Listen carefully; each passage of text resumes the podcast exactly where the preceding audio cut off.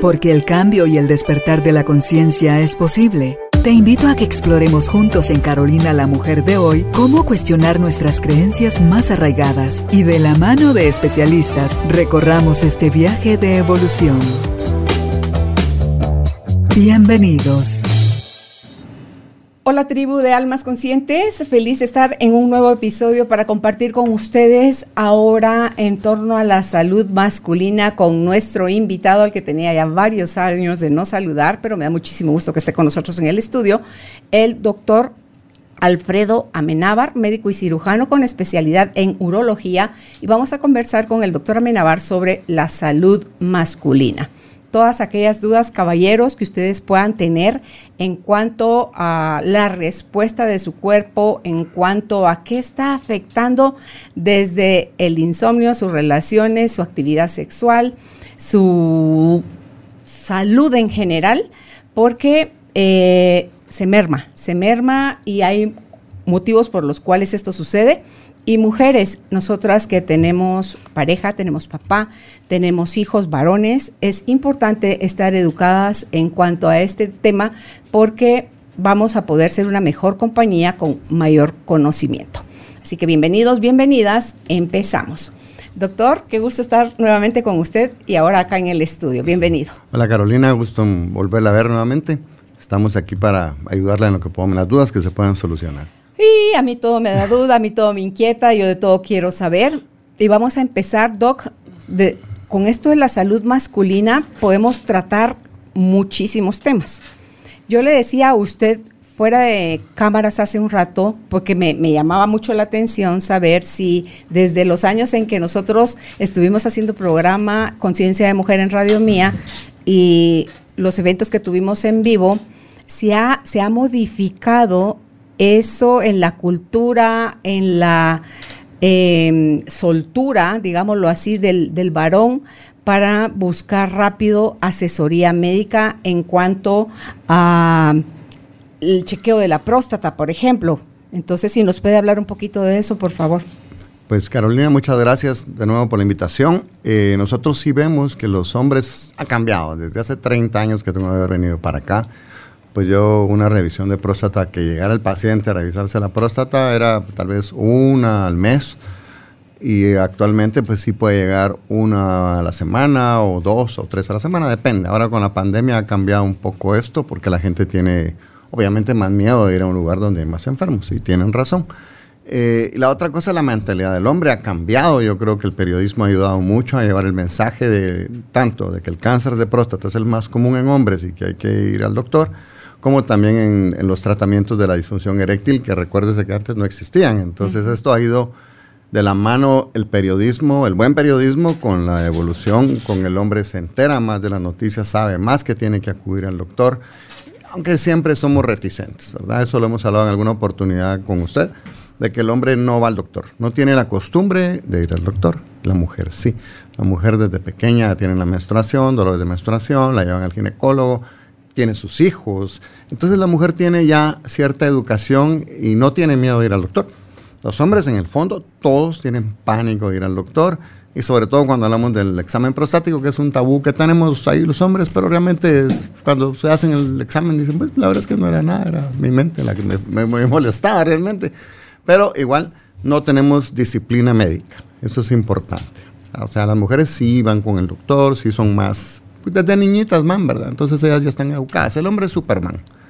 Nunca se enferma, nunca le pasa nada hasta que se muere. O le, tan, tan galán que estaba y se murió. ¿verdad? Eso es típica, una frase muy común que se dice, estaba buenísimo, ¿y qué será que se murió o le dio un cáncer? Muchas veces se pueden evitar. Entonces es una pena que el hombre no consulte. Y ahora con lo de la disfunción eréctil, eso, ¡pum!, abrió los ojos de mucha gente que tampoco consultaba y ahora ya van un poquito más, gracias a Dios uno los orienta y no es solo darle tratamiento, sino que ver por qué la disfunción eréctil. Si usted tiene 80 años, pues no pasa nada, pero si tiene 40, es, cambia completamente el panorama y las investigaciones que hay que hacer. Usted se acompaña en el caso de que la persona es joven, porque yo creo que esos son padecimientos, o usted me, me, lo corrige si no es así, que tanto de la próstata como de la disfunción vienen, antes era como que había que tener ya 50 años o yo qué sé cuántos, y ahorita es gente más joven que ya lo está padeciendo. Bueno, hay gente más joven, pero casi siempre cuando son más jóvenes tienen una enfermedad concomitante, o sea, tienen, por ejemplo, diabetes. La diabetes en Guatemala es una epidemia, eh, somos una población que somos muy, muy fácilmente enfermables por diabetes. Nuestra genética no es muy buena con el azúcar, entonces nosotros tenemos, tenemos mucha población diabética y gente joven, gente de 40 años, que no están gordos ni nada, sino que ya genéticamente vienen predispuestos a diabetes y, uno de los primeros síntomas muchas veces es la disfunción eréctil. Bueno, ya tienen otros síntomas, pero tal vez orinar mucho, pero no le ponen atención porque no tienen problema, pero ya cuando falla la erección, eso sí los asusta. Entonces uno al, interrogarlos, preguntarle, ya va, encontrando síntomas de, que orinan mucho de noche, grandes volúmenes, que de día se pueden tomar un galón de agua y así orinan, porque el azúcar resulta que la tienen en 300, en 400, y ellos no se habían dado cuenta. El valor normal es 100. Entonces la diabetes siempre es un tema que tenemos que estar muy en cuenta en Guatemala. La otra es la hipertensión. Hay pacientes que tienen una presión altísima y en su vida se han revisado y llegan por la disfunción eréctil y tienen una hipertensión que están muy enfermos. Entonces yo creo que la edad uno, así les digo yo a mis pacientes, uno cuando tiene un carro no, no, espera, no espera hasta los 100 años a irlo a revisar, uno cada tres meses. Entonces yo creo que uno de hombre tiene que pensar en irse a, revisar por lo menos una vez al año. Yo les digo, miren, para su cumpleaños acuérdense y se van a hacer un montón de laboratorios y van con el doctor.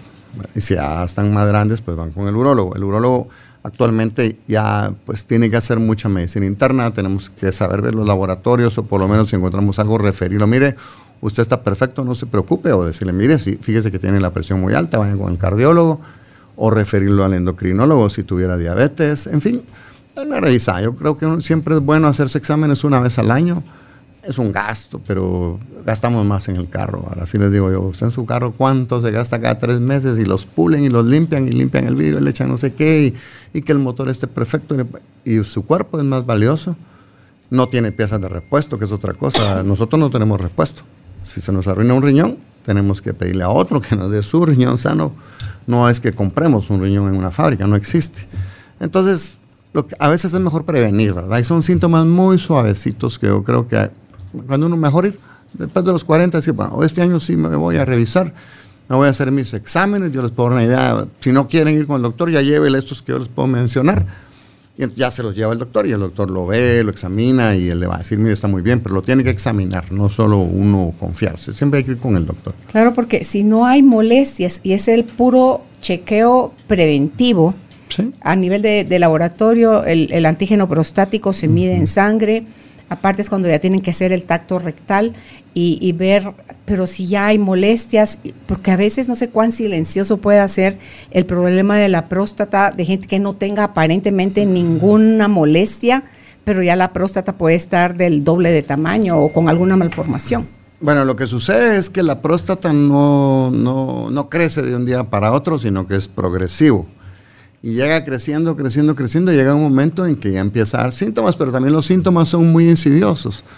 Tal vez se levanta una vez a orinar en la noche, eh, que mucha gente le pasa, o que a veces tenga que ir un poco más rápido de lo habitual al baño, que aguante un poco menos, pero realmente es progresivo, ¿verdad? Llega un momento en que ya se levanta seis, siete veces en la noche, que tiene que, eso ya es insoportable, pero siempre empieza suavecito, eh, síntomas muy leves o el chorro, el flujo de la orina, o sea, lo que la gente le llama el chorro suavecito, ¿verdad? Y cuando le da un tratamiento médico, unas pastillas, el paciente dice, hombre, ahora orina diferente, que es sabroso, orino re bien, ya no me molesta. O sea, sí tenían molestias.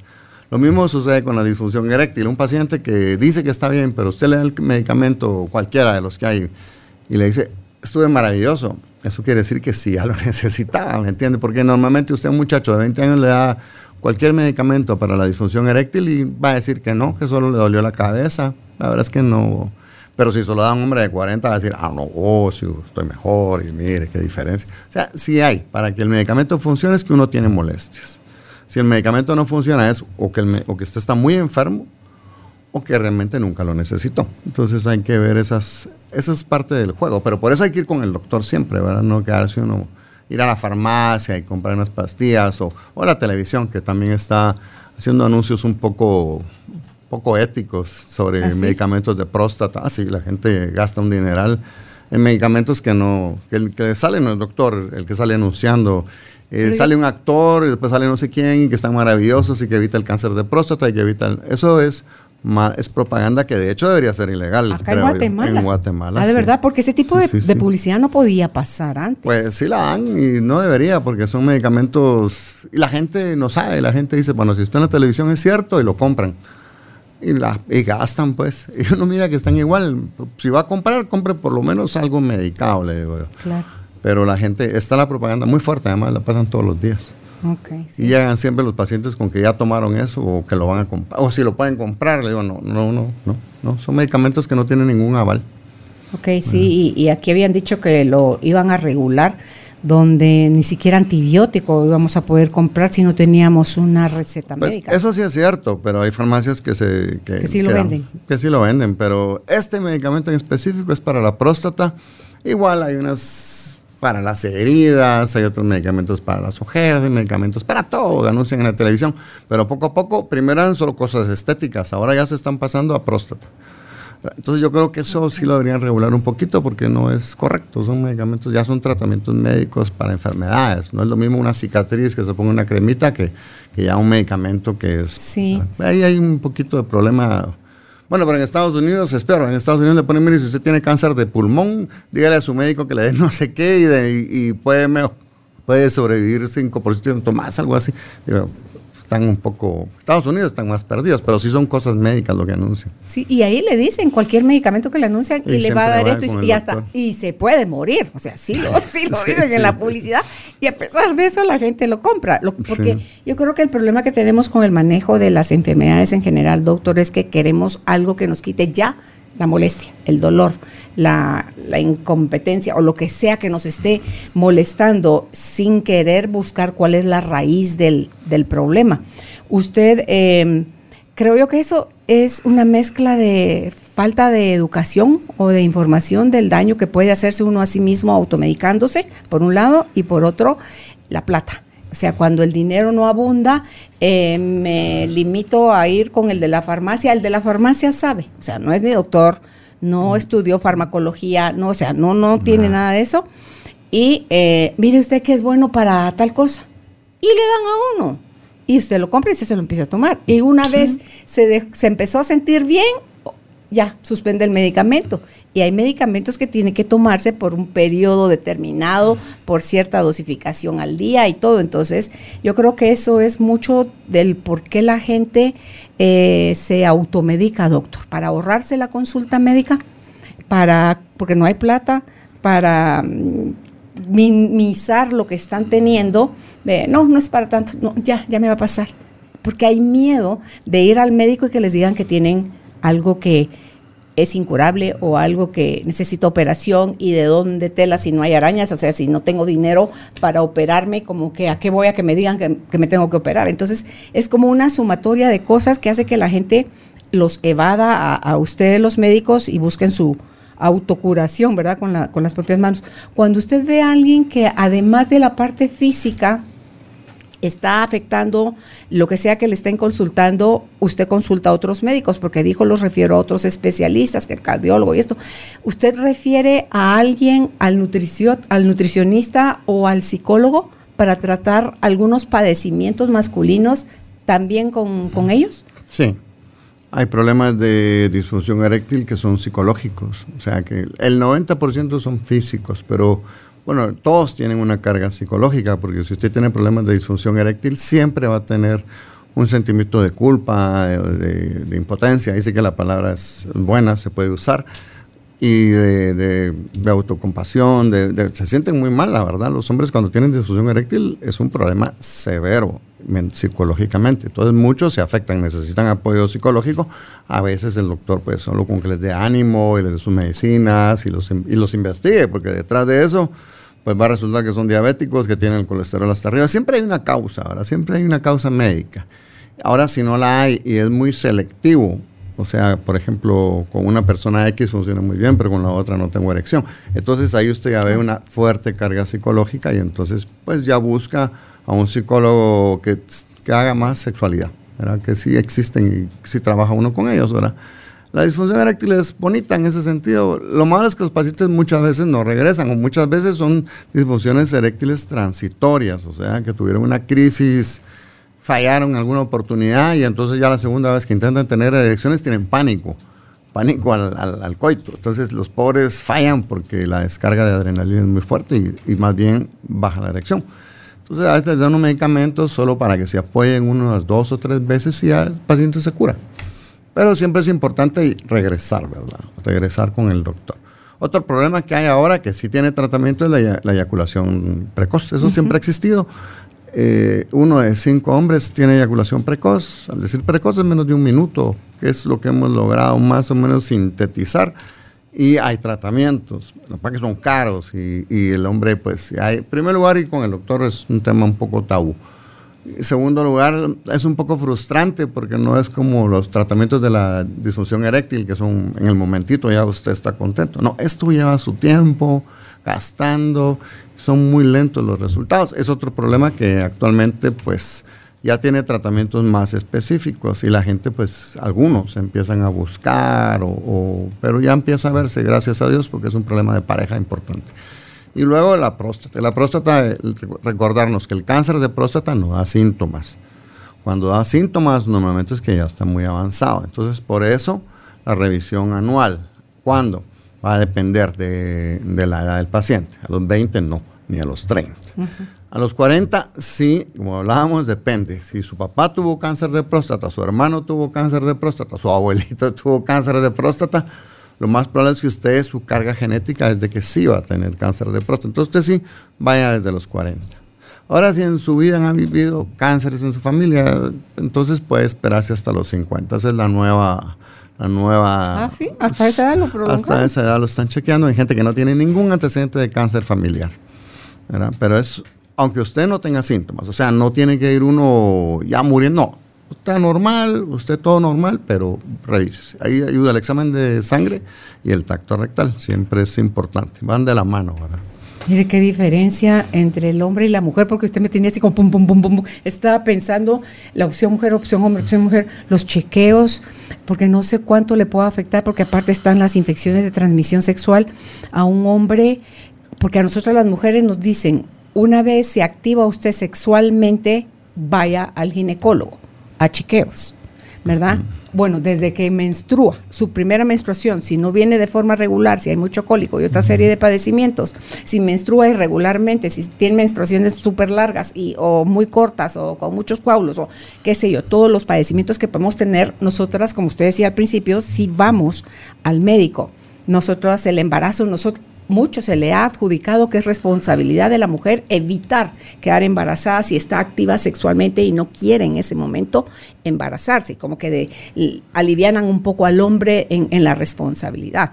Yo con mis nietos, que son ya hombres que están obviamente activos sexualmente, les digo yo, por favor, más allá de si ella está tomando pastillas, es protégete tú también, porque no es nada más el embarazo no deseado, doctor. Entonces, cuando el joven que parte de la edad de sentirse uno Superman, que no les va a pasar nada, y que, pero también el estrés que se vive hoy en día y las situaciones que están viviendo los hombres jóvenes es de mm, un mal inicio sexual, por ejemplo. Creo que en algún momento lo trabajamos con usted en la radio ese tema una mala experiencia sexual al inicio, ¿cómo eso le va a afectar?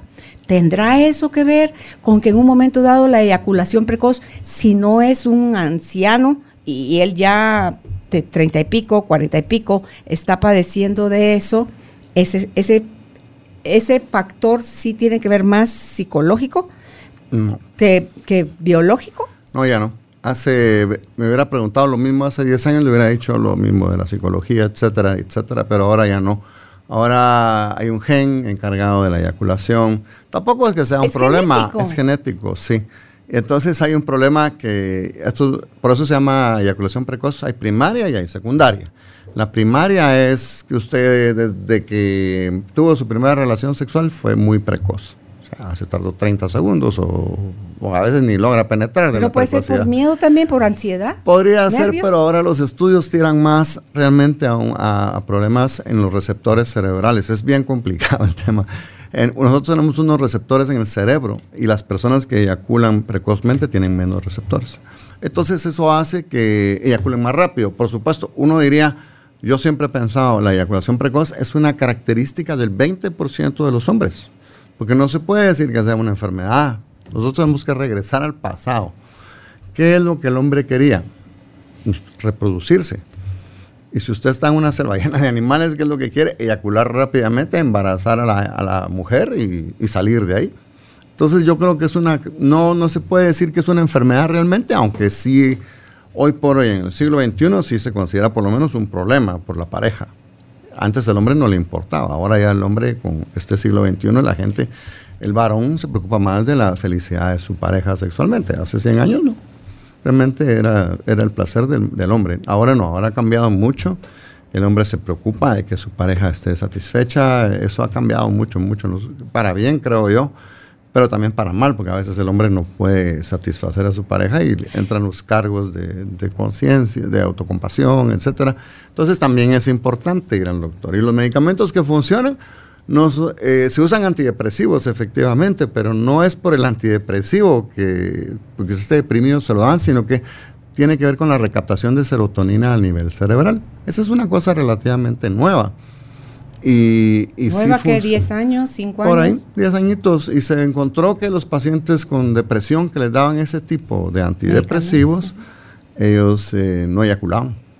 Entonces llegaba la esposa, sí, que no sé qué, ahora ya no eyacula y de plano está con otra, o ya no le gusto. Pero, ¿cómo? ¿Verdad? Entonces... O sea, sí, sí, así sabe.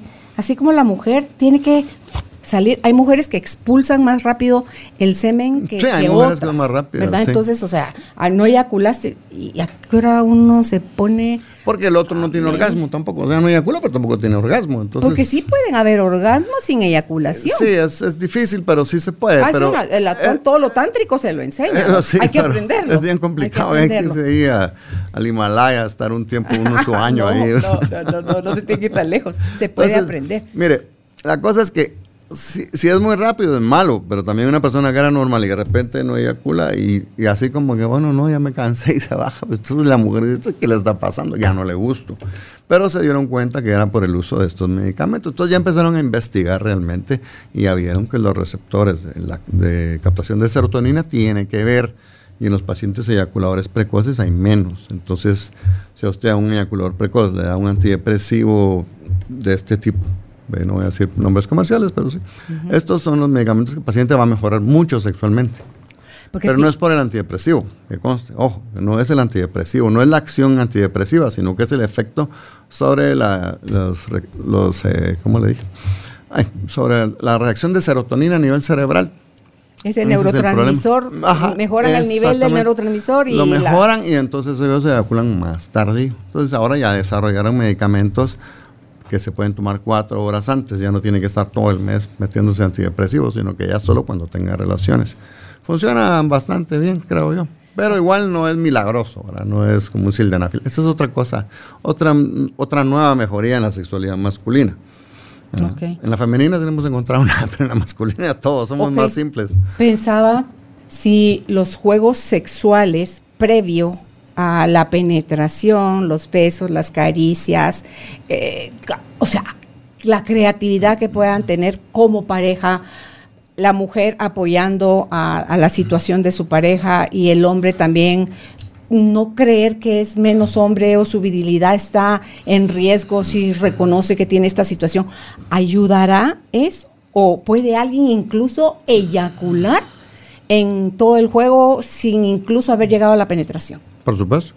El problema es eso, que, este tema, así como pasó con la disfunción eréctil, que era un tabú, ¿se acuerda que antes de la aparición del sildenafil no había, no existía eso? Usted le preguntaba a cualquier hombre y Estaba ni, nítido. Ni sabían qué era eso. Ahora apareció el medicamento, las propagandas, etcétera, etcétera, masivos, personajes diciendo que ellos tomaban sildenafil. Fue una campaña masiva a nivel mundial y aparecieron el 35-40% de los hombres con disfunción eréctil.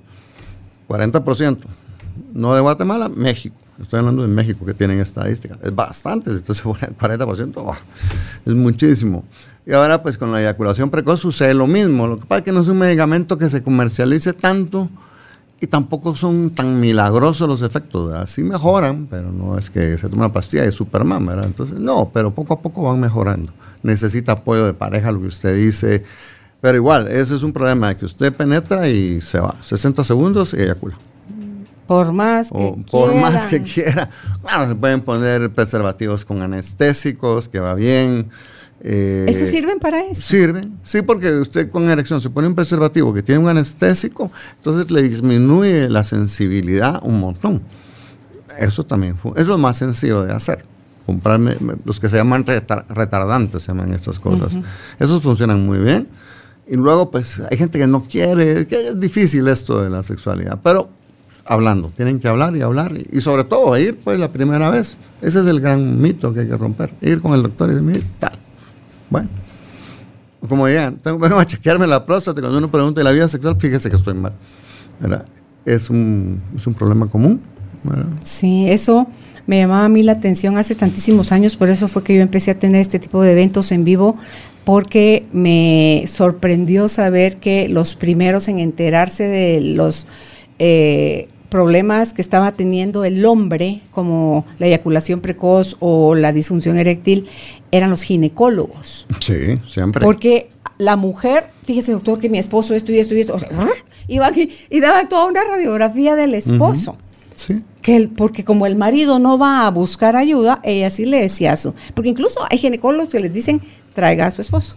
O sea, ya les dicen, no, para hacerles conciencia. y que para que ya entren, ya, que tengan el valor, porque es una decisión muy valiente decir que tiene disfunción eréctil un paciente, no crea. Eh, les cuesta. De hecho, nunca van por eso. Pero, Siempre van por otra cosa. Pero se da cuenta también las mujeres y la anorgasmia.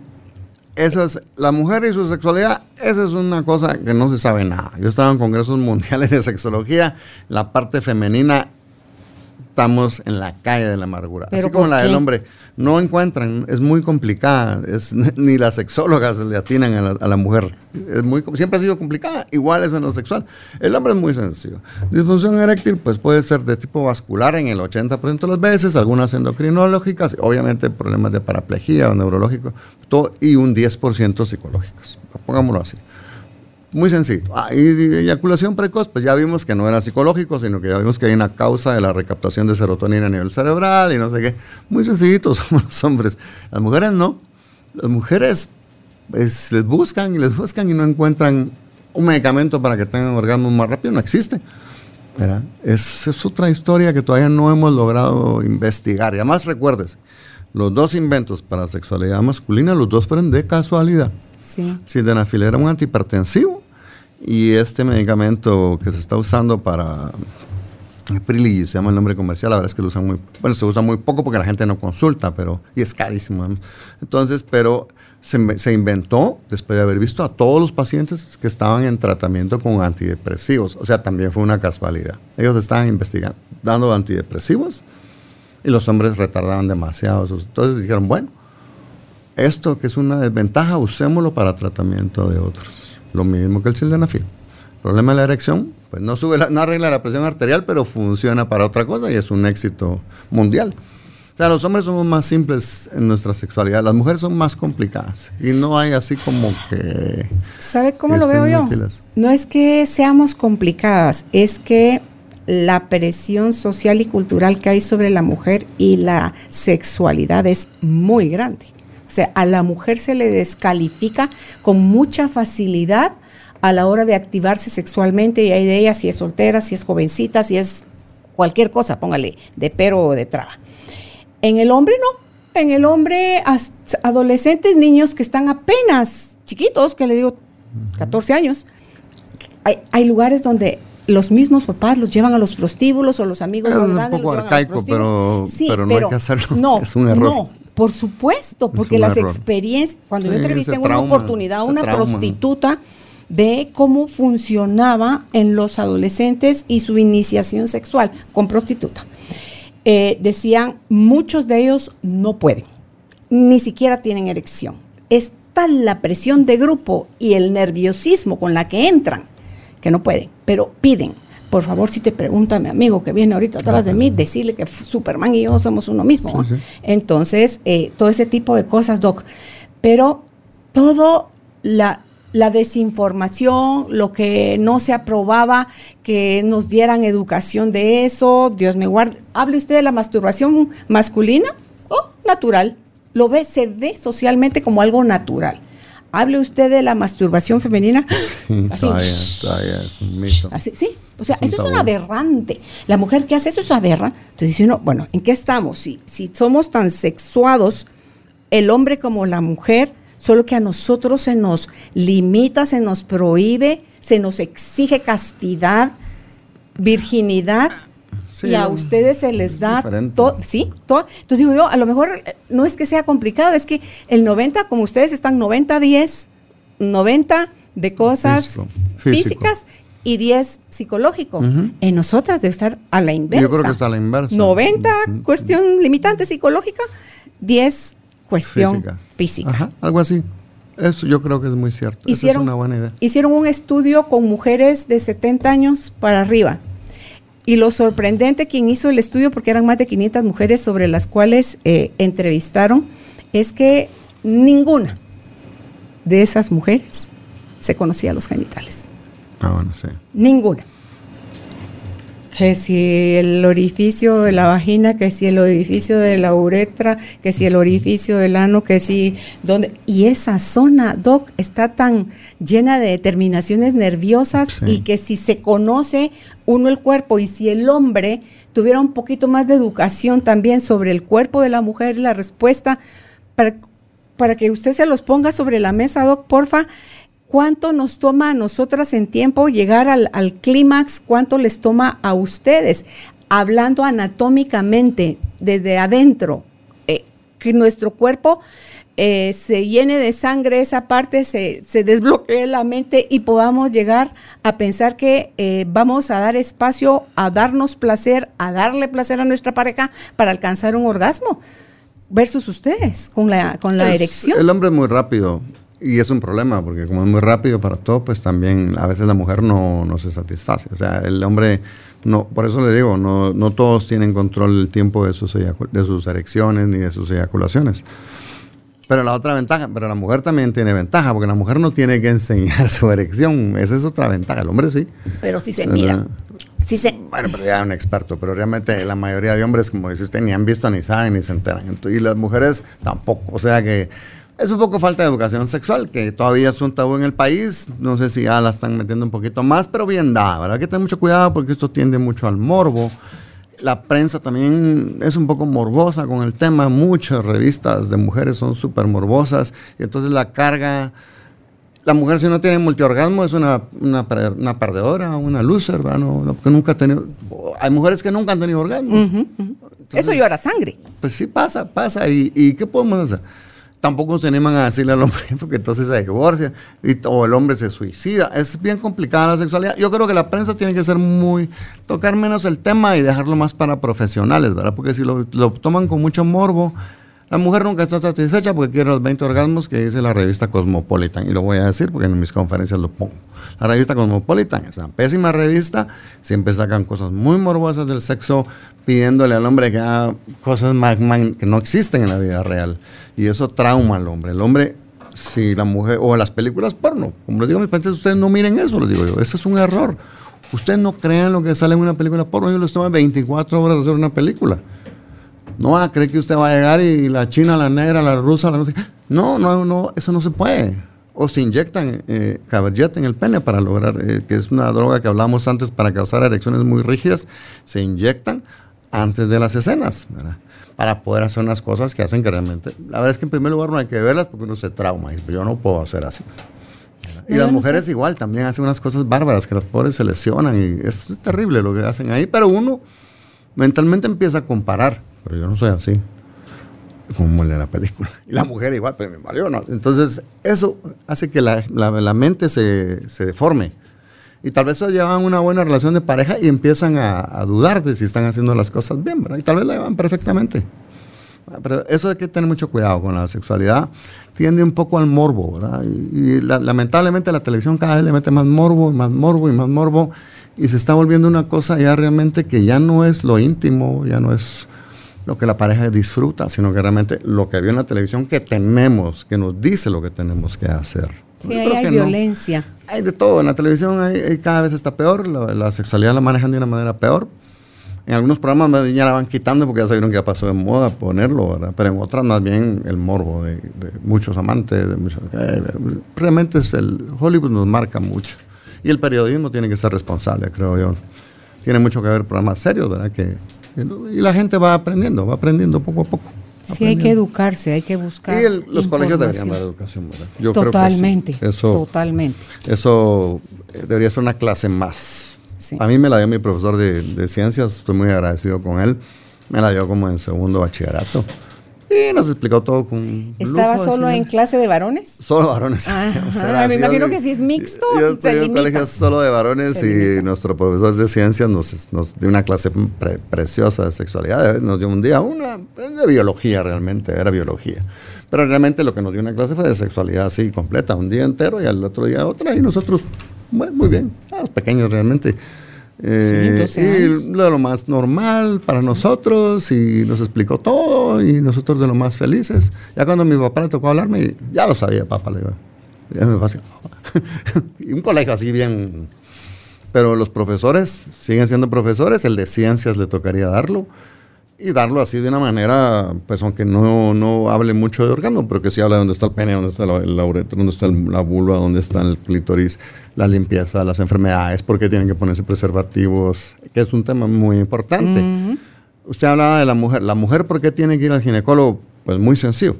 Porque hay un virus, que es el papilomavirus, que anda por todo el mundo, 40% de la población lo tiene, o sea, el que no tenga o está muerto o miente.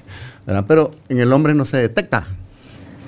En el hombre no, es muy difícil de ver. Que esté por fuera. No se mira. Algunos que sí se miran y por supuesto van.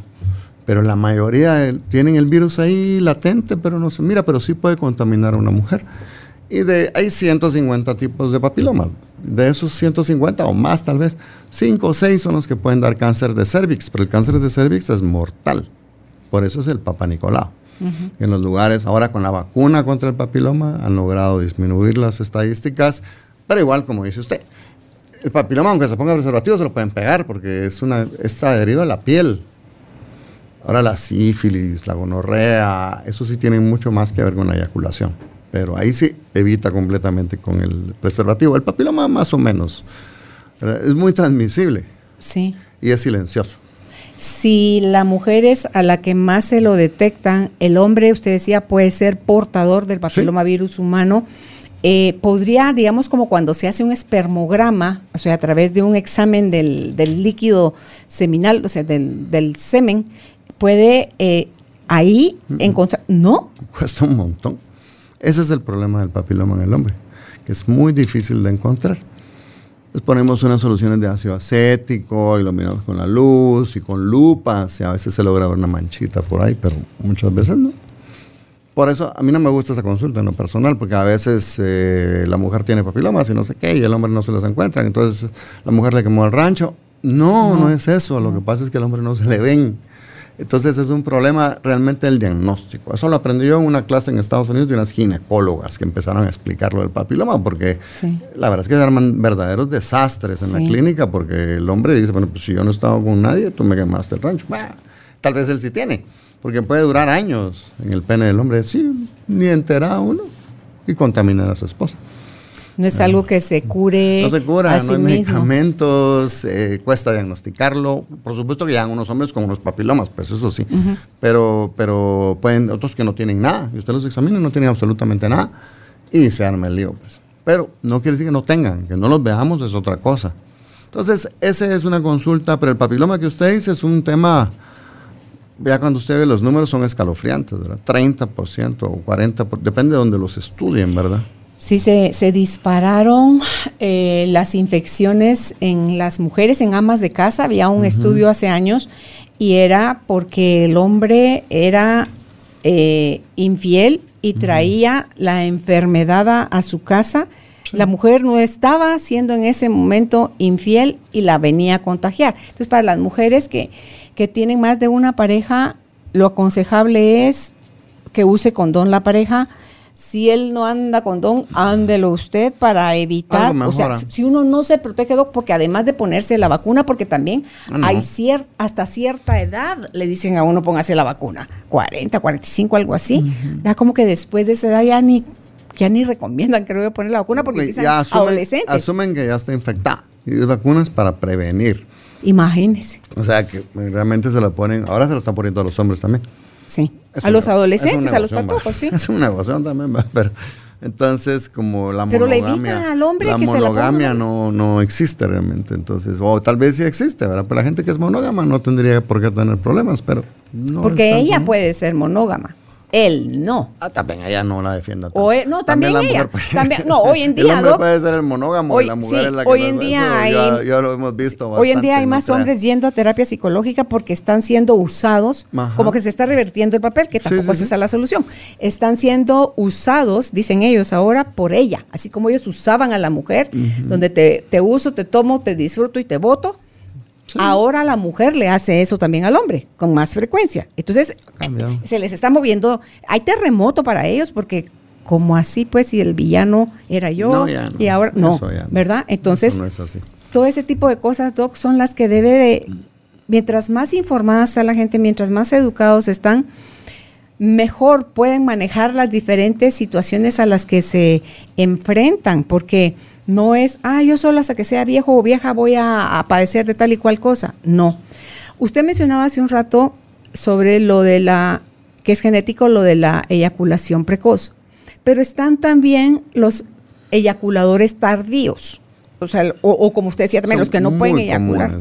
Son súper raros por cada mil eyaculadores precoces, tal vez hay uno tardío, ¿verdad? Algo así para que ¿Será ahí más psicológico? Ellos sí hacen un entrenamiento psicológico o algunos están con medicamentos, ¿verdad? Antidepresivos. Y tal vez el psiquiatra no les dice y ellos están tomando antidepresivos. Y ellos, pues, no eyaculan, Y, tampoco, también la pasan mal porque se cansan, ¿verdad? Y ellos no tienen orgasmo y, y ya no quieren nada. La mujer feliz, pero el hombre así como que ya me cansé, no pasa nada, ¿verdad? Y se aburre. El trago, el licor, por ejemplo, es, es, una, es una forma de eyacular tardía, ¿verdad? Porque les adormece la sensación, les da cierto grado de anestesia. O sea, estar bajo efectos del alcohol mientras están teniendo relaciones o el ser alcohólicos. Por eso es que no se menciona, porque realmente imagínense un hombre que dice, ¿sabe qué? Que emborracha, para embolo se muere de, de una enfermedad hepática. No, por eso hay medicamentos más sofisticados diseñados para esto, que es lo que hay que hacer, ¿verdad? Pero lo primero es saber con quién ir. Cuando usted tiene eyaculación precoz, tiene que ir con el urólogo. No vaya con el ginecólogo, no vaya con el internista, no vaya con el cardiólogo, no, el urólogo. El urólogo somos los encargados de ver la sexualidad masculina. Tenemos mucho, mucha costumbre de tratar el tema. O sea, no lo vamos a ver raro, ni, pero va con el cardiólogo de repente, sí porque ellos no manejan eso. Nosotros sí manejamos la sexualidad masculina. Cualquier problema de eyaculación precoz, disfunción eréctil, usted tiene que ir con el urólogo. Siempre, siempre, siempre. Si somos mujeres, ¿es mejor ir con el sexólogo, ginecólogo, psicólogo? Pues yo no sé qué tanto sexólogo hay en Guatemala, realmente. Eh, Handy Alcalá viene aquí al programa. es psicóloga, sexóloga. Es psicóloga, pero igual tiene que ver el ginecólogo porque de repente tiene algo adentro, ¿verdad? Entonces hay que hacerse un papá Nicolau, ver, revisarla, no tiene nada malo, sí, vaya con el sexólogo, ¿verdad? Si no le encuentran algo físico, ¿verdad? Porque puede ser que tenga dolor, porque tengan alguna glándula de la vulva inflamada. Hay veces tienen dolor. Yo comprendo a las mujeres si no quieren tener relaciones, porque después de tener relaciones les da, un, ardor para orinar y orinan cada rato y se, les da infección urinaria, se sienten fatal. Entonces, ¿qué hacen? Pues ya no tienen relaciones sexuales. Y lo que tienen es una infección urinaria postcoito, que son bastante comunes también. Por eso siempre hay que ir primero con el doctor, así, a veces es una infección urinaria, hay que interrogarlos, lleva tiempo, lleva trabajo, la sexología es más larguita, hay que tomar una consulta y además el paciente tiene que tener la confianza de hablarle. Es, empiezan timoratos, entonces ya uno les tiene que decir, mire, hable tranquilo. Si quiere decir erección, si quiere decir no se me para, pues La cosa es que yo, yo le entiendo. La cosa es que no tenga pena de explicarme en sus términos yo le puedo hablar igual, porque también si me pongo muy, con muy muchos técnico. términos, muy técnico, entonces tampoco nos podemos comunicar, ¿verdad? Entonces es una consulta que sí, que sí necesita cierta intimidad y cierta confianza. y normalmente el hombre la rompe fácilmente cuando ya media vez empieza a hablar y mira que el doctor es receptivo, que lo escucha, y ya se explaya, nos da detalles y entonces uno los puede ayudar de mejor manera, porque se confunden. Los pacientes confunden la disfunción eréctil con la eyaculación precoz, con la pérdida del líbido, es otra una, una consulta muy, muy común. Que no tienen muy común, muy común. No se imagina usted. Y en hombres. En hombres, en hombres. En mujeres también, pero mujeres. ¿Pero qué les está bajando el deseo sexual? Que no sea biológico ni medicamentoso. Bueno, normalmente eh, los pacientes que tienen muchas enfermedades, que son hipertensos, diabéticos, que tienden que no hacen ejercicio, que engordan, van, van perdiendo la testosterona circulante. La grasa la vuelve, la vuelve estrógenos. Y acuérdate que la testosterona es la que da el deseo sexual en el hombre. Entonces, por eso es importante que vayan a la consulta, porque imagínense, un hombre con problemas de erección, usted le pone testosterona, le aumenta el deseo, porque, el, porque nadie lo escuchó, entonces le pusieron testosterona, pero realmente él tiene un problema de erección. Entonces, primero le da tratamiento para la erección, ve cómo le va, y si llega feliz, quiere decir que eso era. Si no, pues ya lo puede apoyar pero todas son consultas que tienen que hablar un buen rato con el paciente y el paciente tiene que ser muy sincero y normalmente lo es. Porque uno le dice, mire, yo realmente todos los días miro pacientes como usted aquí, yo lo escribo, mañana ya ni me acuerdo lo que tienen, porque eso sí tengo yo, yo no me acuerdo el día siguiente, pero lo tengo escrito, hasta con claves, yo sé lo que tienen, en mi, por si alguien mira mi expediente no sabe que estoy hablando yo. Y entonces yo hablo muy bien me vuelve a consultar la próxima vez, yo reviso, ah, sí, usted tenía esto, esto, esto, esto, ¿cómo le fue? ¿Cómo fue la medicina? Pues muy bien, muy mal. Ya, pero es una consulta, no es ir a la farmacia y comprar algo. Ahí se frustran. Eh, ahorita que usted hablaba de la testosterona y que se, la grasa se convierte en estrógenos, qué increíble. La eh, testosterona la vuelve estrógenos. La vuelve estrógeno. O sea, es un órgano endocrino, la grasa. Esa es, una hormona más de la mujer que, del hombre. Por eso, la testosterona masculina la vuelve estrógenos. Entonces eso le bota el deseo. ¿A qué edad? Porque la caída de hormonas en el hombre no es tan drástica como en la mujer. No. Entonces, ¿a qué edad puede o valdría la pena que se hicieran un nivel de hormonas sexuales, los hombres. Ahí tengo una gran frustración. De hecho, yo hablé mucho tiempo para la Bayer sobre, ahí creo que fue donde platicamos de eso en alguna oportunidad, de los suplementos de testosterona en el hombre y, en fin, todo muy bien. Pero realmente los, las evaluaciones en laboratorio de la testosterona no han sido del todo, ¿cómo le explicara yo? Confiables. O sea, no es que usted se hace una testosterona y va a salir, es que normalmente sale normal. Por eso es que nunca se había hecho. Se sacó la testosterona libre en algún tiempo, pero yo revisé un artículo que decía que realmente eso era, eran las, evaluaciones de la testosterona en el laboratorio no son fiables. Pero son los exámenes en sangre, porque existe también en Estados Unidos, en los laboratorios de Estados Unidos, sí está el, kit donde vienen cuatro tubitos chiquitos, donde usted tiene, porque ahí le marcan qué horas, son cuatro tomas las que se hacen de saliva.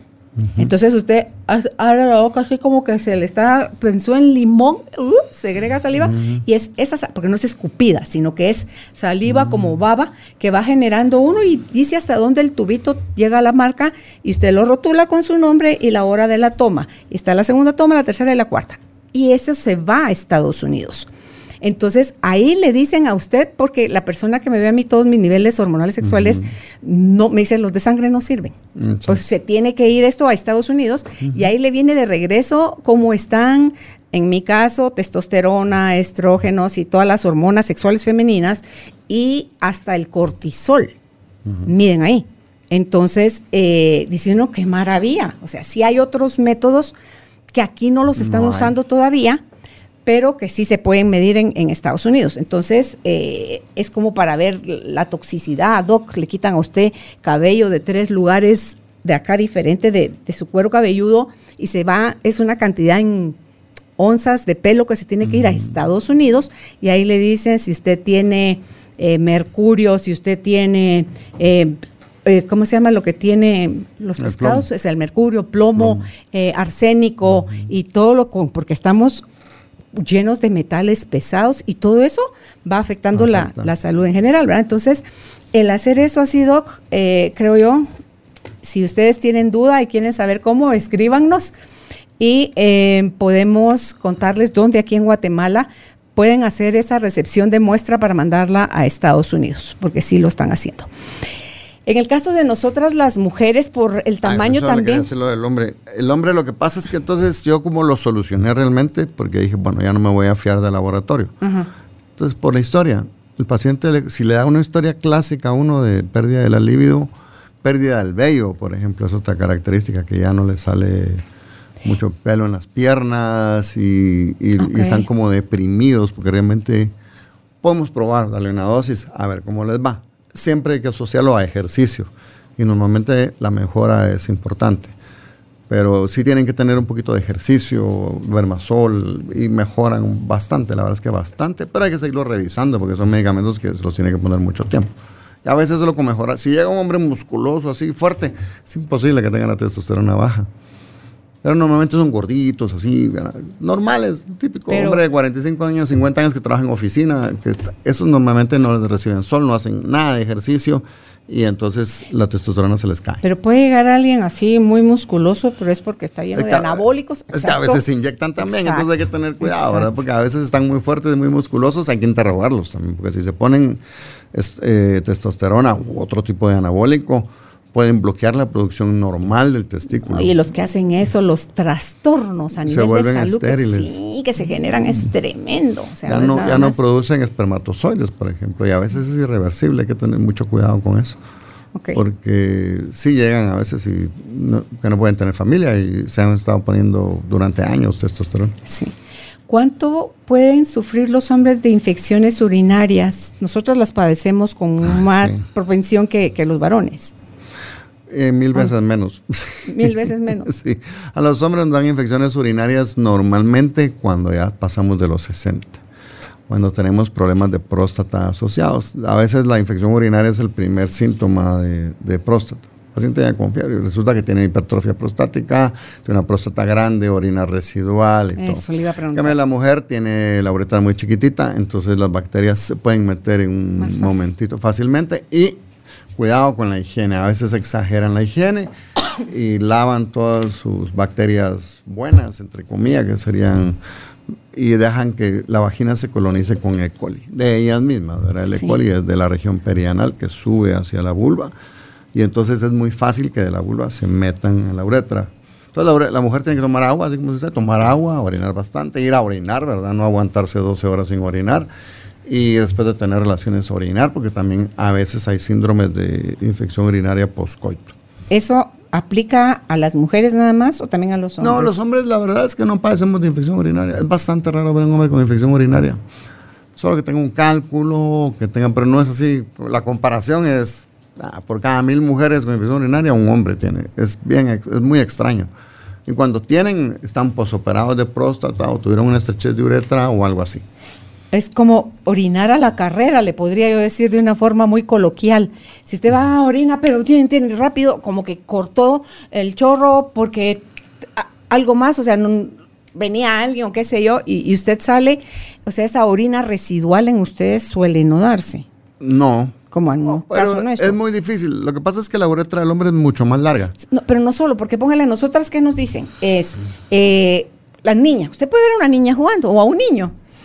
Y, y si usted los ven vendiendo la piernita, así es que quieren hacer pipí. Solo que está tan emocionante el juego que algunos se orinan un poquito ahí eh, en su ropa interior y después, cuando ya los cachan o los regañan, va- van en una carrera, pero todo eso son lo que va provocando infecciones. ¿Le afectará al hombre eso desde chiquito o no? El, el que estar uno aguantando, aguantando, aguantando, aguantando y hasta la última ir a orinar.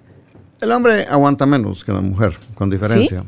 ¿Por qué? Pues porque el hombre sencillamente cuando va a orinar puede ir a orinar detrás de un árbol, detrás de una piedra, atrás. Ya Sí. no, ahora menos, pero antes así Sí, era. sí, Entonces el hombre Si usted va en carretera, el para y orina ya está, pero la mujer no, la mujer, Sí. la mujer nada más hay cierto factor cultural y educativo. A las niñas no se les deja orinar en cualquier baño. O sea, la niña no va a entrar en un baño sucio. El hombre sí, no importa si no va a tocar Ni nada. va a tocar nada. Pero la niña sí se tiene que sentar. o- y entonces les enseñan a aguantar. Ok. Orinas antes de salir de la casa y hasta que regresemos. Si se regresan en ocho horas, a las ocho horas van a orinar. Y las niñas desde chiquitas. Si usted mira a las mujeres, no van al baño. Es muy raro. En los hombres sí vamos bastante, bastante más. ¿verdad? Sí. Otra cosa, doctor, la vasectomía. todas las ideas que hay sobre la vasectomía erradas.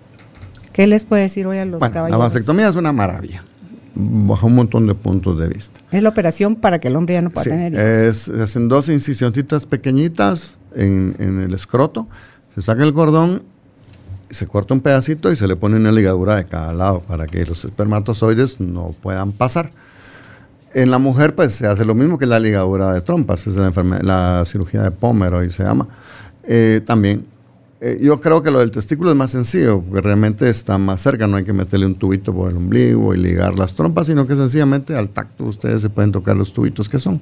Son dos ceritas pequeñitas, pero igual yo sí creo que hay que hacerlo con sedación. Sí, es incómodo.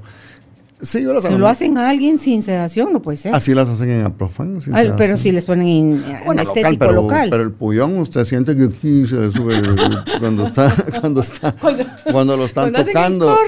Usted Ah. siente, pues se pone nerviosísimo solo oír el chirric, la pincita, claro, las son muy hábiles, las hacen muy bien. Hacen cualquier cantidad pero día uno de hombre, uno de hombre hace así, obviamente, y el testículo se retrae, entonces se pueden, tienden a complicarse un poquitín, No, un y- poquitín más, y el hombre se queda un poco traumatizado. y, y luego el cuidado postoperatorio.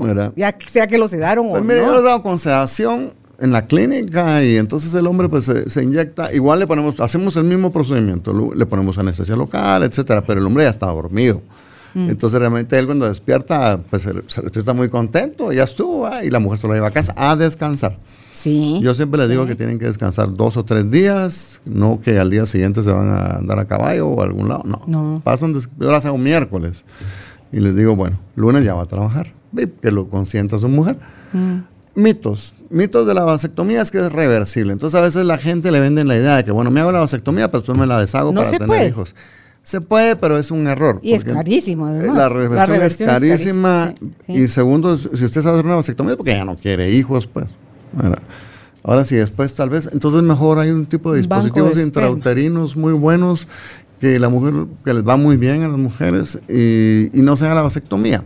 O un banco de esperma. También lo puede guardar ahí, pero ya estamos buscándole tres pies al gato. Yo creo que es uno cuando se hace la vasectomía es porque ya, no, quiere, tener hijos, ¿verdad? Y el- la causa más frecuente, yo se lo digo a los varones, y a veces los cito solos a ellos. Miren, la causa más frecuente de reversión de la vasectomía es que usted se divorció y que anda con una patoja joven nueva y ella quiere un hijo suyo a los 10 años después. Es, y a los 10 años.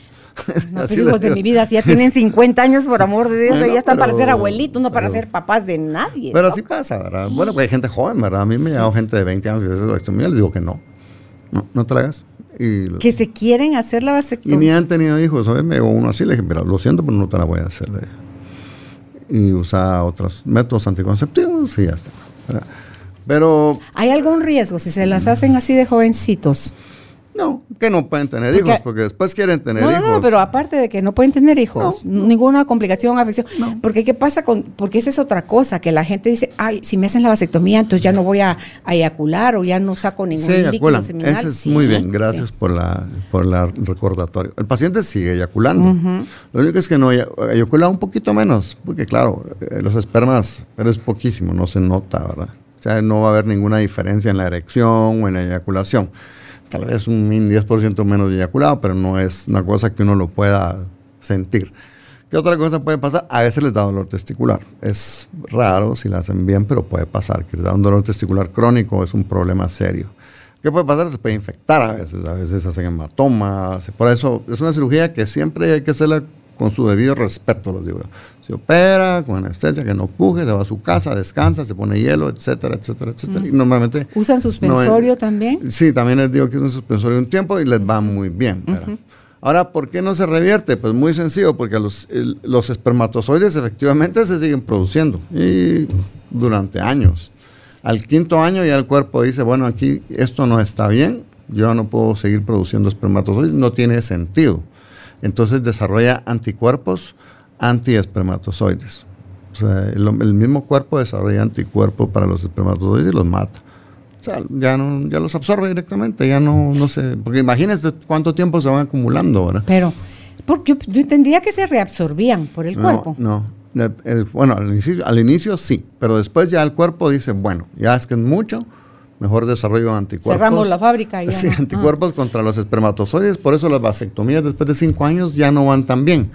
porque sí puede canalizar, pero el testículo ya, ya no funciona perfectamente. Entonces les digo yo, si usted va, llegan a los 10 años casi siempre divorciado, entonces es un problema de la vasectomía. Es el único problema que le encuentro yo a la vasectomía realmente. ¿Puede por ejemplo, extraerse del epidídimo esperma para probar una fertilización in vitro o algo, ¿funcionará todavía ahí? ¿Cuánto tiempo pues, pasa eso? Ellos intentan, lo prueban, pero el 50% pueden funcionar y es un dineral, ¿verdad? Todo esto, entonces mejor no se por eso digo, mejor no se haga la vasectomía. Si uno está con dudas, mejor no se la haga, ¿verdad? Ahora, si usted dice, yo ya no quiero hijos, aunque me vuelva a casar, hágasela. O aquellos que tienen muchas parejas, ¿verdad? Eso también es muy buena idea que se la hagan, porque entonces no hay acuerdo de ah, que, que, quedó embarazada. ¿verdad? ¿Qué pasa con los hombres que tienen doble conducto?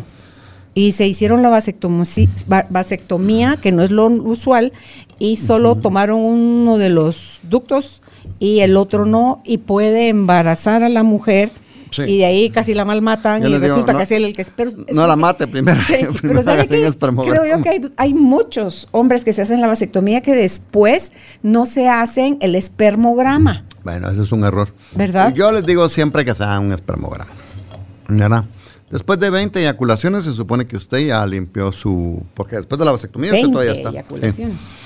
Entonces tienes que decir, ah, rapidito, doctor, y hay otros que se tardan un montón, ¿verdad? Entonces, eh, yo sí les digo, háganse un espermograma para salud mental también y para salud mía. No vaya a ser que yo tenga un error o que tenga un doble conducto o algo. Si hacen su espermograma, me lo mandan, a perfecto, y ya pues echar para adelante, porque si no, eso sucede, ¿verdad? Que después queda embarazada la mujer y se arma un liazo. A una que yo conozco casi la matan. Sí. Y el hombre tenía doble conducto. Yo le digo, mire, mejor no, no, la vayan a matar. y sabe que hay otro caso, que él estaba vasectomizado y ella estaba operada. O sea, los dos. Y tuvieron otro bebé. El niño iba para nada. Entonces dice no, Dios mío. O sea, por más que usted haga le toca quedar embarazado, va a quedar embarazado, porque ahí los dos estaban operados. Sí, sí, puede pasar. Pero, pero digo que no hay, el que tiene que venir, tiene que venir. Yo tronado relampague, pero normalmente no. Es, es, muy, muy raro. Y si estás en el espermograma y está en cero, no. Lo más probable es que este señor nos hizo el espermograma. probablemente. Probablemente. Y ella, Hoy el hijo debe tener 30 y... Espera, el, chiquito, el colado, digamos, debe tener... Tre, no, que 30 y algo. Debe tener 42 o 3. Pero el hombre casi mata a la mujer a golpes porque juraba y el niño salió idéntico a él. Entonces, diciendo, Dios mío. Entonces, eh, hay que leer, hay que informarse, hay que, hay que hablar antes de, de querérselas cobrar uno así a lo. Sí, es lo mismo, lo del papiloma, lo que le digo, es una consulta muy desagradable porque a veces la, el hombre no tiene nada, pero pero no tiene nada, pero porque no se lo encuentran. no se lo encuentran. Pero, si lo tiene, o sea, sí puede ser portador. o puede ser desde hace años, esa es otra cuestión. Por eso digo, la consulta de papiloma es medio desagradable, por eso, porque se arman pleitos a veces. ¿verdad? Ok. ¿A qué tipo de chequeos es aconsejable que el hombre vaya con su pareja y a cuál es mejor que él vaya solo? Yo en lo personal prefiero que vaya solo el paciente. Siempre, a cualquier tipo, así hay cáncer, así hay... Pues no, no, lo que pasa es que también si la familia no está informada, también a veces es problema, ¿verdad? Pero, por ejemplo, la consulta, de, la primera consulta por problemas de erección, eh, es bueno que vayan solos, ¿verdad? porque así tiene uno más, más sensibilidad para preguntarle lo que se les dé la gana adelante. En cambio, si está la esposa enfrente, uno no le puede decir, mire, tiene otra. ah, pues fíjese que sí, va. Y con ella funciona, ah, pues divinamente. Entonces ya uno dice, bueno, esto no, pero si va con la mujer uno no puede. Tal vez cuando los examina así en secretito, ¿verdad? Pero no es como que uno les pregunte tranquilo. La primera sí me gusta que vaya siempre solo. Pero también a veces pasa que el hombre va y niega síntomas. El hombre es un desastre como paciente. Llega el paciente y yo tengo nada, solo vengo a revisarme, ¿verdad? Y entonces ya empieza la mujer, no, decirle la verdad, no te levantas 10 veces en la noche a orinar y quédate y empieza. Y entonces ya el hombre así, ¿verdad? Ahora tenemos tecnología. no lo sé, no lo sé. Pero el hombre no le gusta quejarse. Acuérdate de Superman. El hombre no se enferma. Pero el hombre nunca le pasa si nada. Si hablaran a yo tiempo. fuerte. Es tu Jen, y si se enferman y si se muere. Tú no yo Tarzan. Yo Tarzan, ni tú, y tú Chita.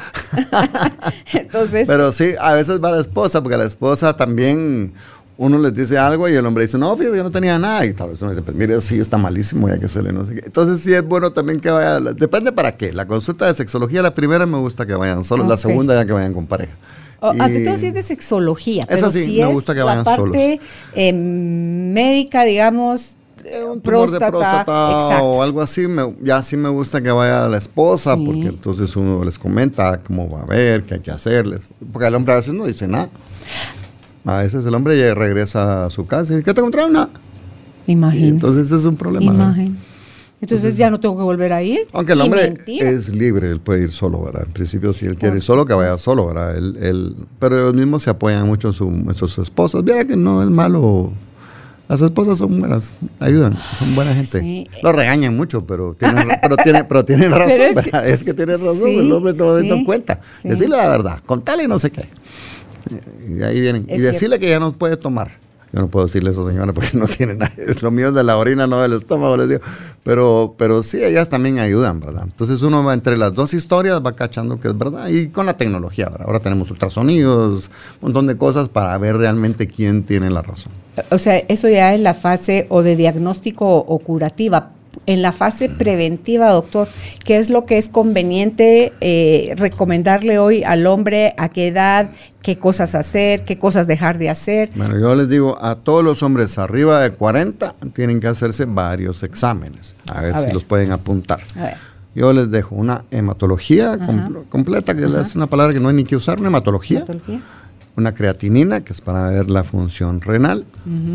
Una glicemia, o sea, la glucosa en sangre una hemoglobina glucosilada, porque a veces en la mañana uno tiene normal el azúcar y, en la, y se le pone alta en la, tarde. La hemoglobina glucosilada sirve para controlar cómo ha estado en los últimos meses. Los tres meses. ¿Verdad?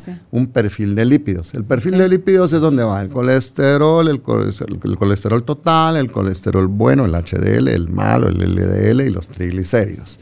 en, en, el país tendemos, tenemos muchísimo más tendencia a elevar los triglicéridos en Guatemala. Es nuestro. Y los triglicéridos es azúcar hecha aceite. Así les explico, una forma sencilla de explicarle a los pacientes. Los triglicéridos se elevan por los carbohidratos, no, no por los chicharrones. Entonces, porque la gente lo que hace es quitarse los chicharrones y lo que tiene que quitarse son los carbohidratos. Es azúcar en aceite, para que entendamos. O sea, el pan, todo lo que dicen al diabetes. Se asocia mucho a diabetes, que es otra cosa que tenemos mucho en Guatemala. Ahora tenemos ese... El colesterol, ¿cómo está funcionando ahorita acá? Porque eso que me llama la eh, atención. Sacan el HDL, que es el bueno, y el LDL, que es el Le han ido bajando. Antes era 220, 2, 180, o sea, Yo, no sé, yo no sé si es negocio. Yo pero creo que La verdad es que si usted va viendo laboratorios de hace 20 años, son otros valores. Claro, claro. Y, también hay que ver la presión arterial. El otro día hablaba con un cardiólogo y me decía, aguantar los gringos, ya le bajaron 5 más a la presión arterial. Ahora, ¿cómo Eso quiere decir millones de millones de recetas. porque antes le decían unos 130, 90, bueno, está bien. ¿Todavía lo consideraban? No, ya no. Ahora, ¿no? 120-80 es la que tiene que tener usted hasta el resto de su vida. sí, por supuesto, no es tan así, ¿verdad? Pero la Asociación de Cardiología de Estados Unidos le bajó. Le bajó un poquito más. Entonces le decía, tiene. Usted 120-80, pero ya a partir de los 50, 60 le aceptaban 130 máxima y la mínima en 90, pero así como que prehipertenso, que es esa palabrita.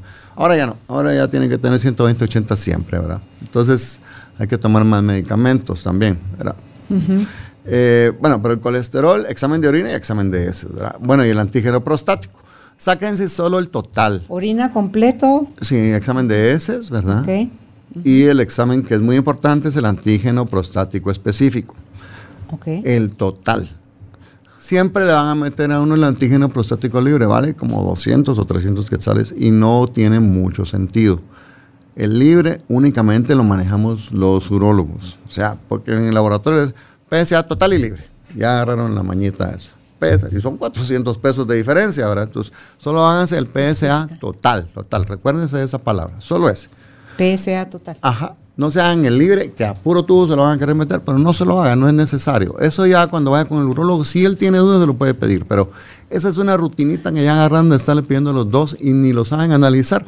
Es mejor que lleguen con un antígeno prostático total. Esos son los exámenes básicamente. ¿Valdrá la pena hacerse un ultrasonido si no hay ninguna molestia? Bueno, es que eso ya se lo hace, por lo menos yo lo hago en mi clínica, ah, pero, pero yo hago, pero a veces sí. Yo creo que primero vayan con esos exámenes, entonces usted va con su médico de confianza el que conozca a su compañero de la universidad o el cardiólogo o el que usted le tenga confianza, ya le lleva estos exámenes.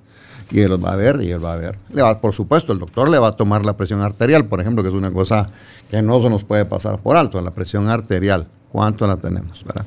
A mí me gusta hasta que le revisen a uno el ojo, el oído, la nariz, la garganta, Va uno la con un presión. médico. La verdad es que el internista todo. es el que debe hacer las revisiones. Hasta pero, si hay retención de líquidos, todo eso lo, pero si usted quiere ir al urólogo, aprovecha. Y el urólogo ahora ya hace mucho de médico de cabecera, lo que hace el ginecólogo, ¿verdad? Pero son diferentes. Lo hacemos porque el paciente por la disfunción eréctil y por la próstata ha empezado a llegar a hacerse revisiones al año y no tiene médico.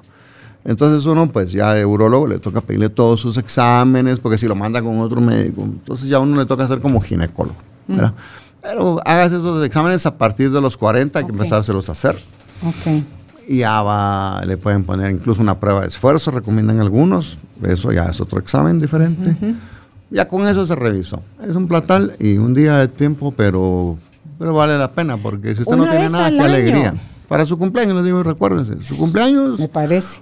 el día siguiente usted se acuerda, o no porque puede estar con tragos, pero, pero lo importante es que se haga sus exámenes, ¿verdad?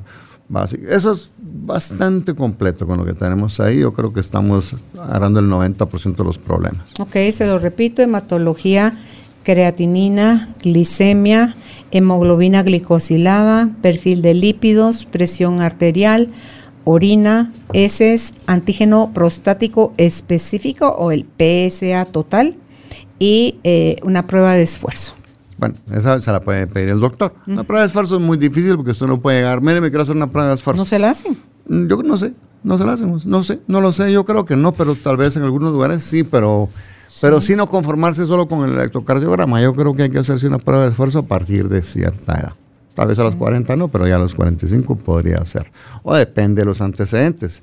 Si su papá se murió de infarto o su mamá le dio un infarto o es hipertenso, Claro. entonces ya son factores de riesgo que genéticamente están marcando. Que eso es lo bueno, que cuando uno va al médico y le hacen llenar esas hojas del historial clínico familiar, si alguien murió de esta enfermedad, si alguien ha padecido de diabetes, si alguien ha sido hipertenso, si alguien ha tenido cáncer, si alguien, o sea, todo ese tipo de cosas les dan a ustedes pistas también a la hora de, de estar haciendo el diagnóstico del, del paciente que tienen ahí enfrente. Sí, la genética tiene mucho que ver. Hay genéticas buenísimas, ¿verdad? Que los papás tienen 90 años y son muy sanos, etcétera, etcétera. Entonces uno pues ya sabe que su paciente, primero Dios, va a ser sano. Pero igual uno lo puede romper. Si está comiendo chatarra todos los días y se toma un triple litro, pues eso va contra todo, contra toda la naturaleza humana. Doc, ¿a qué edad puede un paciente, un varón, empezar a llegar al urólogo? Es a menos que tenga un cuadro de enfermedad. Si no tiene nada, o co- todo lo resuelve el pediatra, o pueden ustedes ya ver niños de 8, 10, 12, normalmente ¿No? nosotros ¿No miramos, no, eso se lo quedan con el pediatra. Sí, bueno, o el ¿O hay urólogos pediatras? interna. Pero es que el urólogo pediatra ve específicamente patologías urológicas en niños, o sea, ya operan reflujos, cosas así, pero no, no hacen así como consulta general. Pues deberían ir con el internista a partir de los 18, pero ya los, los pediatras, sus niñitos de antes ya resulta que son unos hombres de 25 años, ¿verdad? Ay, Entonces pero hay los gente que siguen todavía viendo. siguen checando, sí, Es un médico que le pediatra, tiene confianza y el médico también tiene que evolucionar, ¿verdad? El, el pediatra pues aprende ya medicina de adultos porque sus pacientes chiquitos de hace 20 años, pues resulta que ahora tienen 28 años, ¿verdad? Son unos hombres. Pero a él lo conocen y con él va. O sea, que la, la cosa es que vaya, que busque siempre el consejo profesional. Lo importante es que vaya, ¿verdad? Ok. Eh, ¿verdad? Eh, ¿Alguna última recomendación, doctor? Pues solo que nos enfermamos los hombres, aunque no lo querramos. Bueno, ahora con el COVID, por favor, vacúnense, es otra idea. No, no dejen al. Siempre vacúnense. Les va a ayudar mucho si les llega a pasar algo, ¿verdad? Entonces, mejor vacunarse. Mejor estar prevenido y no pasar penas uno después. Eh, síganse cuidando de esta epidemia, es, es seria. Hay gente muy enferma. No se confíen que porque se pueden enfermar y el virus ha mutado y está matando gente más joven. Entonces, por favor, síganse cuidando. Ojalá esto dentro de poco tengamos alguna solución. Y si quiere ir a hacerse una revisión, que es muy recomendable, hágase todos estos exámenes. Son 14 horas de ayuno por el colesterol, que es duro, ni agua, es pesado, es de 5 de la tarde hasta el otro día. Y ya vayan con su doctor con los laboratorios. No se va a enojar. Él va a decir, ah, bueno, ya me lo está. Entonces, en una consulta lo revisa y no tiene que estar yendo al médico muchas veces, que también eso, eso a veces aburre estar esperando. Le da miedo a la gente, ¿verdad? Ya va usted con su laboratorio, se lo llama, mire, doctor, y me hice estos exámenes, y el doctor, ah, qué bueno, qué alegría. Entonces ya lo revisa y verá si le pide algo más. Muchas veces con eso va a estar satisfecho. Y revísense, una vez al año, porque es importante no tener alguna enfermedad que uno ni enterado está. Puede ser diabético, puede ser hipertenso, y uno ni en cuenta. Sí, y, se, y se complica si, si lo siguen ah, pues dejando Después hacen insuficiencia renal, por ejemplo, y, eso es un problema de la diabetes, insuficiencia renal. La diálisis es la muerte en vida, realmente es muy difícil. Sí se podía haber evitado hace unos años, ¿verdad?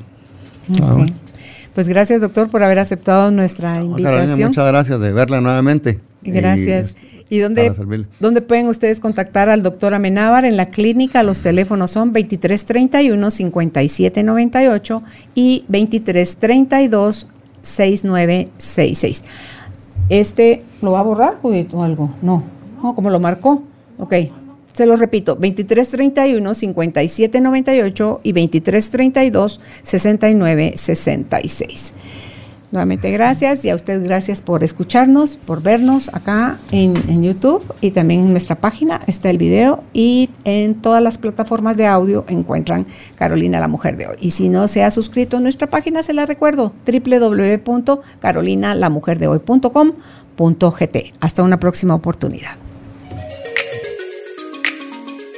Gracias por ser parte de esta tribu de almas conscientes.